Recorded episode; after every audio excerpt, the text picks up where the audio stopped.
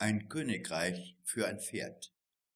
Fragen sollen Lösungen bringen und die Antwort auf die Lösung eines Problems war schon seinerzeit bei Shakespeare, dem König Heinrich III., ein Vermögen wert, als er ausrief, ein Königreich für ein Pferd. Es gibt derzeit viele Antworten, gerade Management und in der Zunft der Berater, die für so wertvoll gehalten werden, dass man sie im wahrsten Sinne des Wortes in Gold aufwiegt. Die Berater von heute sind ja, um im Bild zu bleiben, die Pferdelieferanten der Könige und wie beim Pferdehandel gibt es da Gäule, die des Geldes nicht wert sind. Ein Klassiker der Szene. Das Sprichwort der Indianer, das da sagt, dass man von einem toten Pferd lieber absteigen sollte, entbehrt in diesem Zusammenhang sicher nicht der Realität.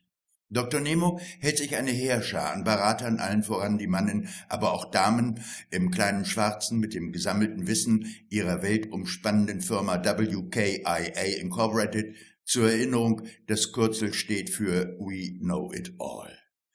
Die Erfahrungen mit WKIA Incorporated sind gemischt. Man sollte sich mal nach was Neuem umschauen, so denkt Dr. Nemo. Er hat von seinem Sohn Ruby Rosa, einem erfolgreichen Geschäftsmann, über einen italienischen Berater gehört, der irgendwie besser als die etablierten sein soll. Aufgefallen ist ihm das Outfit dieses Herrn. Erinnert es doch an jemanden, der abseits des Mainstream agiert. Er trägt einen Zopf und eine karierte Jacke, die so ausschaut wie das Testbild im Fernsehen vor langer Zeit. Sein Name ist Professor Una Pietra aus Napoli. Woher denn sonst? Es wird wohl eine interessante Begegnung. Schauen wir mal. Nemo, Herr Professor, wir hätten da ein paar Fragen. Una Pietra, dachte ich mir, Sie wollen mir also erklären, wie Sie denken? Nemo, nein, Sie sollen mir erklären, was ich denken soll. Una Pietra, na gut, dann fragen Sie mal. Una Pietra lehnt sich in den braunen Ledersessel und pafft seine Toskana-Zigarre. Nemo, okay, also, was bringt die Zukunft? Wie soll sich WMIA Incorporated darauf einstellen? Una Pietra, ein bisschen konkreter bitte. Nemo, welche Produkte werden in Zukunft gebraucht? Una Pietra, wollen wir im Kaffeesatz lesen? Apropos Kaffee. Evira serviert einen wunderbaren Espresso, der Herr Professor korrigiert ihn ganz gern mit etwas Grappa, den ihn Evira mit ihrem bezaubernden Augenzwinkern einschenkt. Dann fährt Una Pietra fort. Sie können nur das fragen, was Sie sich vorstellen können. Und, lieber Herr Dr. Nemo, Sie glauben, dass sich die Zukunft erschließt, wenn Sie oder wir über sie nachdenken? Nemo, aber so handeln doch alle. Una Pietra, ich weiß.